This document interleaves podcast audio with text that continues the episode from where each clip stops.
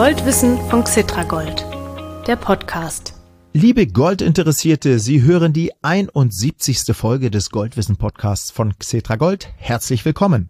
Mein Name ist Mario Müller-Dofel. Ich moderiere den Podcast. Für diese Folge habe ich einen Interviewgast eingeladen, der bis dato noch nie im Goldwissen Podcast war. Es ist Sven Schumann, Experte für Wirtschafts- und Finanzbildung bei der Deutschen Börse AG in Frankfurt am Main.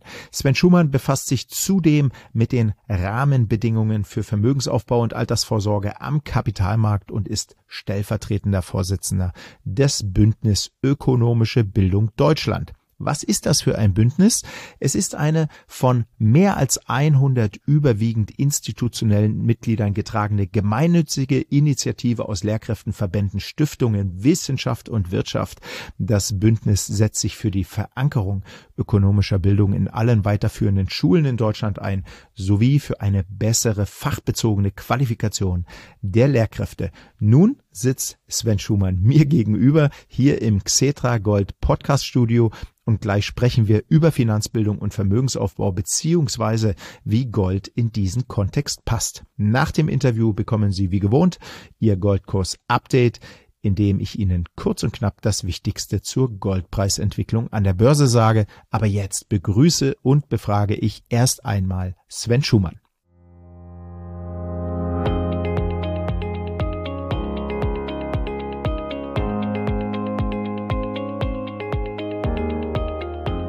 Hallo, lieber Herr Schumann, ich freue mich, dass Sie im Podcast sind und das besonders, weil Sie dafür ins Studio gekommen sind. Ich hoffe, Sie sind gut drauf. Ich bin super drauf. Vielen Dank für die Einladung. Sehr gerne. Herr Schumann, Sie arbeiten für die Deutsche Börse, die Muttergesellschaft der Deutsche Börse Commodities GmbH, die das Anlageprodukt Xetra Gold und diesen Goldwissen Podcast herausgibt. Ja, der Goldwissen Podcast ist ein Wirtschafts- und Finanzbildungsformat. Sind Sie als kritischer Beobachter wahrscheinlich solcher Formate, sind Sie zufrieden mit der Art, wie wir Gold als Vermögensbildungsinstrument hier vermitteln? Also ich höre den Podcast selbst sehr gerne. Ich finde ihn sehr unterhaltsam und freue mich immer, wenn ich bei der Unterhaltung auch nochmal das ein oder andere Neue lerne. Ich denke, das geht Ihren Hörern auch so. Und wenn Wissenserwerb mit Spaß verbunden ist, dann ja, ist es doch was Positives. Ja, da freue ich mich, wenn Sie das so sagen und das Xetra Gold Podcast Team freut sich sicherlich auch. Werden wir jetzt ein bisschen allgemeiner. Weshalb engagieren Sie sich beziehungsweise engagiert sich die Deutsche Börse für Wirtschafts- und Finanzbildung?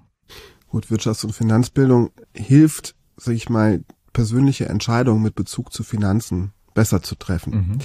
Das heißt, ich kann als Individuum, wenn ich finanziell gebildet bin, Entscheidungen treffen, die fundiert sind. Und wenn ich das klug mache, fundiert mache, dann hilft es mir persönlich, meine Finanzen auf ja, stabilere Füße zu stellen. Was dem Einzelnen hilft, hilft am Ende des Tages auch der Gesellschaft.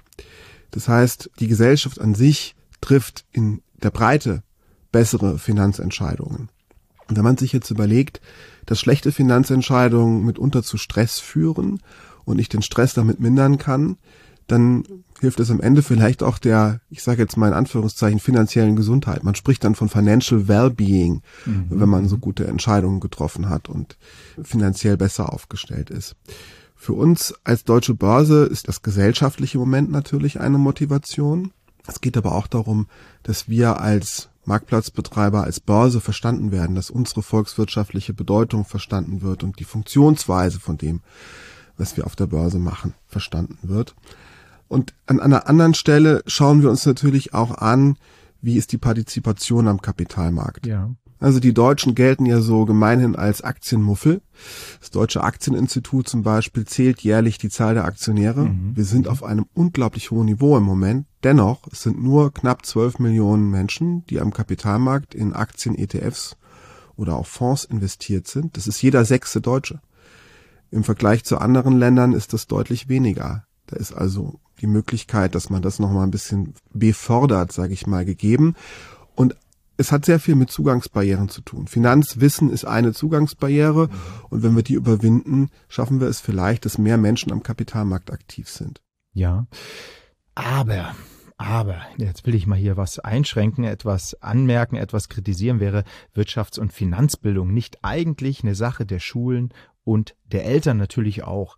Ja, also weshalb sieht ausgerechnet ein Wirtschaftsunternehmen wie die Deutsche Börse da Handlungs- und Investitionsbedarf und die Schulen, ja, und die Eltern offenbar nicht oder weniger. Naja, also die Eltern haben immer eine Rolle, wenn es um die Wissensvermittlung an ihre Kinder geht. Nur wenn man sich das Niveau an Finanzbildung in unserem Land anschaut, kann man davon ausgehen, dass auch nicht alle Eltern finanziell gebildet sind. So, äh, das wird dann schwierig, wenn falsches Wissen weitergegeben wird, falsche Annahmen weitergegeben werden oder man spricht auch immer von falschen Glaubenssätzen. Ja. ja, beispielsweise Aktien sind nur was für Reiche oder Aktien sind riskant. Wenn diese Glaubenssätze von den Eltern weitergegeben werden, dann kommen wir nicht von der Stelle. Jetzt muss man sich auch überlegen, es gibt auch Eltern, denen fehlt das Wissen gänzlich. Das heißt, die können an ihre Kinder nichts vermitteln. An dieser Stelle, sage ich mal, wird dieses Thema Finanzbildung zu etwas zutiefst Sozialem. Weil gerade in bildungsfernen Schichten ähm, brauche ich soziale Mobilität und die geht über Bildung. Das heißt, hier kommt die Schule ins Spiel. Nur in Schulen kann ich wirklich chancengerecht dieses Wissen vermitteln. Deswegen ist es uns als Haus auch so ein Anliegen, dass in den Schulen das Thema besser verankert wird. Mhm. Und was machen Sie ganz konkret? Können Sie mal ein paar Maßnahmen nennen oder ein paar Initiativen, die Sie betreiben, wo Sie vielleicht auch ganz persönlich dabei sind? Also was tun Sie? Gehen Sie in Schulen? Gehen Sie woanders hin? Was machen Sie? Wir machen zwei Dinge. Und ja. das eine ist, dass Schüler eher zu uns ins Haus kommen, mhm. als dass wir zu ihnen in die Schule gehen. Wir haben am Parkett in Frankfurt ein Besucherzentrum, das Deutsche Börse Visitors Center, mhm. wo wir sehr, sehr viele Schulklassen im Jahr empfangen. Also man kann sagen, eigentlich jede Schulklasse, die in die Frankfurter Jugendherberge kommt, kriegt mit einer Liste an Möglichkeiten gesagt, geht doch mal zur Deutschen Börse, da könnt ihr mal das Parkett ansehen oder ins Geldmuseum der Deutschen Bundesbank. Mhm. mhm.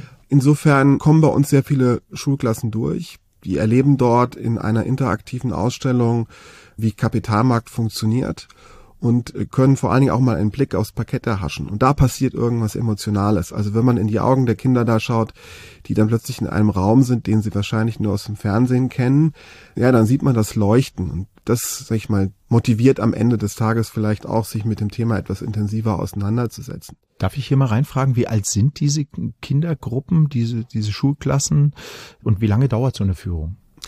Also die Führung funktioniert eigenverantwortlich. Also man kann Führungen buchen bei uns, aber das Besucherzentrum ist so konzipiert, dass sich die Kinder und ihre Lehrkräfte dort selbst frei bewegen können und äh, an den Exponaten lernen. Das Alter ist, ist höchst unterschiedlich. Also mein, das Thema Kapitalmarkt ist eher was für die ähm, Sekundarstufe 1, mhm. also so ab siebte Klasse ja. ähm, wird es interessant, weil sonst haben die jungen Leute da eigentlich auch keinen Bezug zu dem Thema.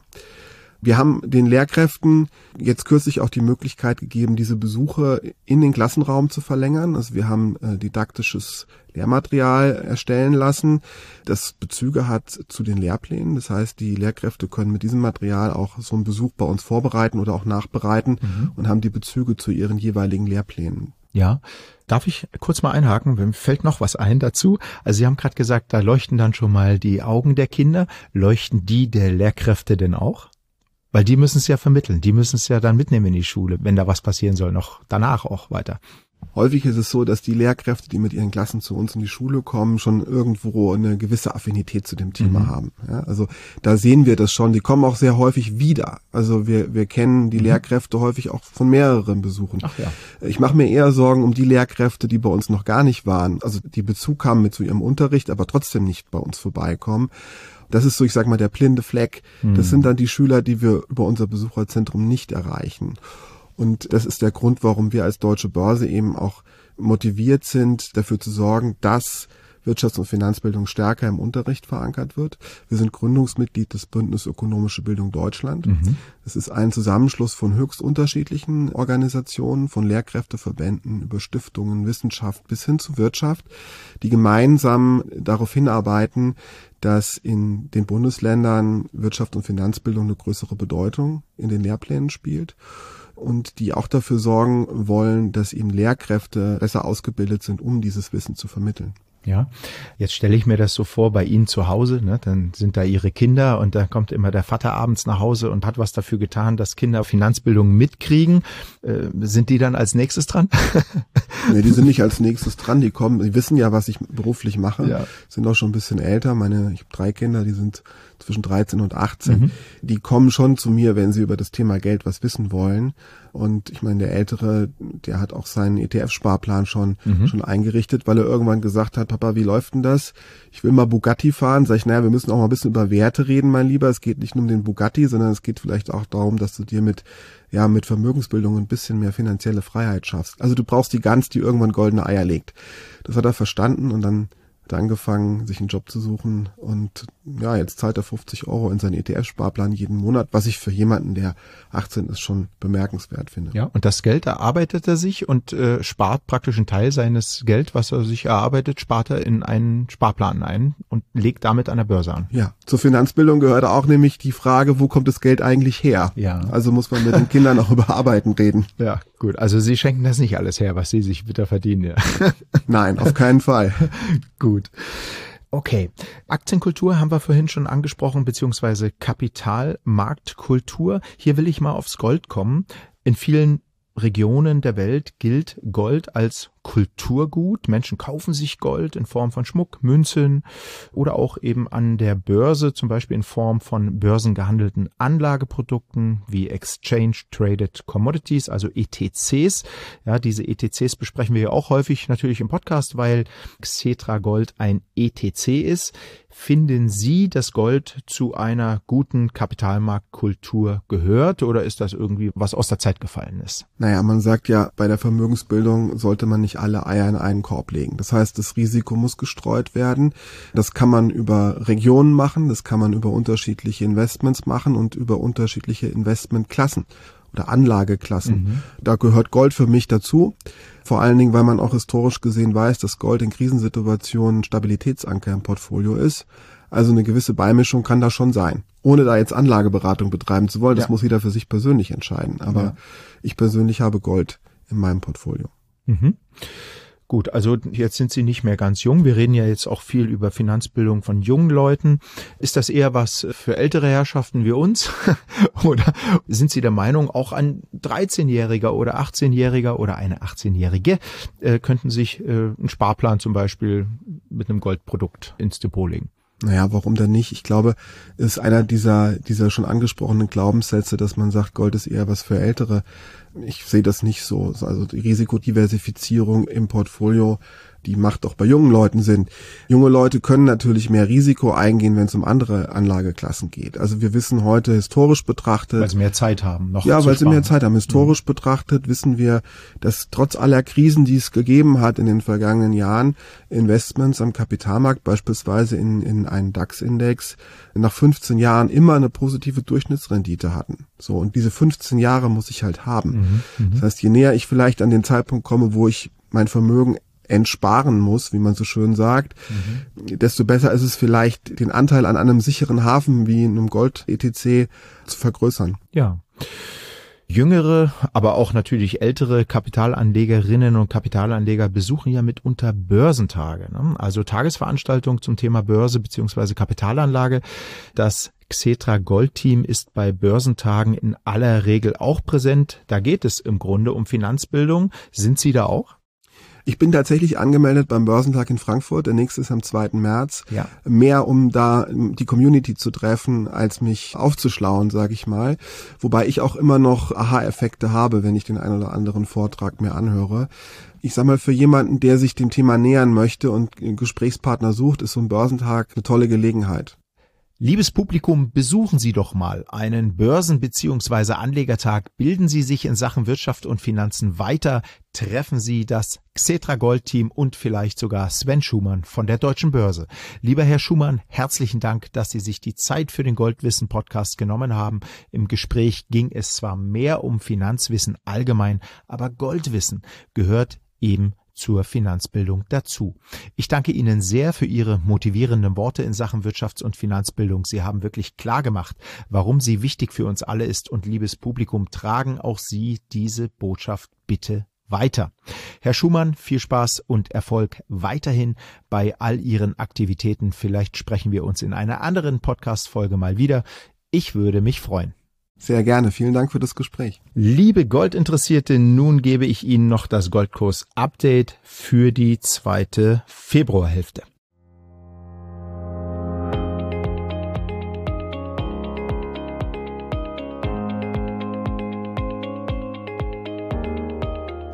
Naja, wir können gleich auch noch ein bisschen ausholen, aber zuerst das Kursupdate für die zweite Februarhälfte. Vom Veröffentlichungstag der vorigen Goldwissen Folge 70 bis zum Vortag des Erscheinens dieser Folge, der Vortag war der 28. Februar, ist der Kurs für die Feinunze Gold an der Börse in US-Dollar um fast 2% und in Euro wechselkursbedingt um 0,8% gestiegen.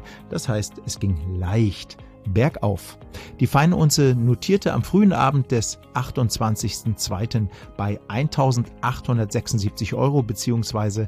2034 Dollar. Und jetzt hole ich aus, lassen Sie uns auch noch die Performance über längere Zeiträume anschauen, immer mit dem Endtag 28. Februar. Seit dem 01.01. 2024, also seit Jahresbeginn, ist Gold an der Börse in Dollar um 1,6 Prozent gefallen und in Euro per Saldo unverändert geblieben. In den vergangenen zwölf Monaten ist Gold in Dollar um fast 12 Prozent und in Euro um mehr als 9 Prozent gestiegen. In den vergangenen drei Jahren ist Gold per Saldo in Dollar um 17 und in Euro um 30 Prozent gestiegen, wechselkursbedingt um 30 Prozent in Euro aber es kommt noch besser. In den vergangenen fünf Jahren ist Gold per Saldo in Dollar um 53 Prozent und in Euro um 61 Prozent gestiegen. Und nochmal aufgepasst, in den vergangenen zehn Jahren hat Gold an der Börse in Dollar um 52 Prozent und in Euro um sage und schreibe 92 Prozent zugelegt. Tja, vor allem Langfristanleger werden über ihr Goldengagement ziemlich happy sein. Gold, zum Beispiel Xetra Gold, sollte eine Langfristanlage sein. Liebe Kapitalanlegerinnen und Kapitalanleger, das sagen wir hier im Podcast immer wieder. Mal schauen, wie es weitergeht.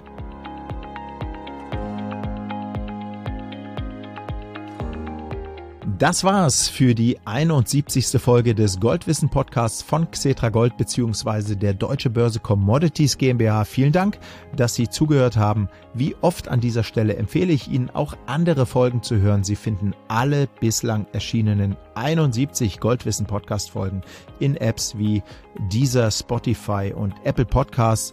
Dort können Sie den Podcast auch abonnieren. Sie können die Folgen, die Sie interessieren, aber auch auf www.xetra-gold.com hören. Klicken Sie einfach auf den Menüpunkt Gold News. Dort sind alle Episoden übersichtlich aufgelistet. Herzliche Grüße und bis demnächst wieder. Ihr Mario Müller-Dofel.